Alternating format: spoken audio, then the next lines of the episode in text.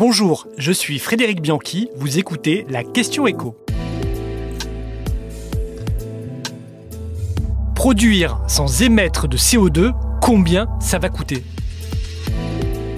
La décroissance ou la décarbonation? Le gouvernement a tranché cette question et a évidemment opté pour une industrie qui doit produire plus, mais produire plus vert. Mais ça, évidemment, ça coûte cher.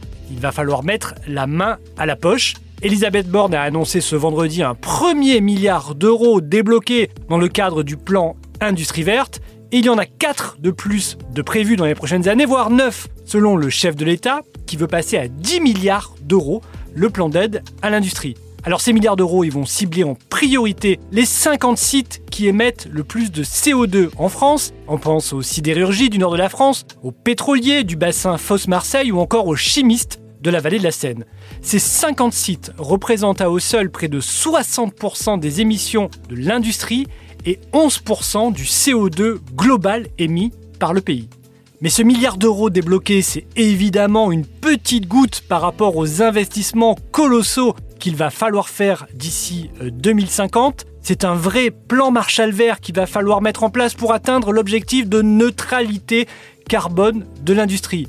La facture devrait se monter au total à une cinquantaine de milliards d'euros. C'est le chiffrage qui a été transmis ce vendredi à la Première ministre. Alors ce n'est pas seulement l'État qui va devoir payer, mais il va quand même falloir subventionner, aider à financer ces changements énormes qui ne sont pas rentables pour les industriels. On va prendre un exemple. Le fabricant de sucre Daddy dispose d'un nouveau moyen de brûler de la pulpe de betterave à la biomasse pour réduire drastiquement ses émissions de CO2.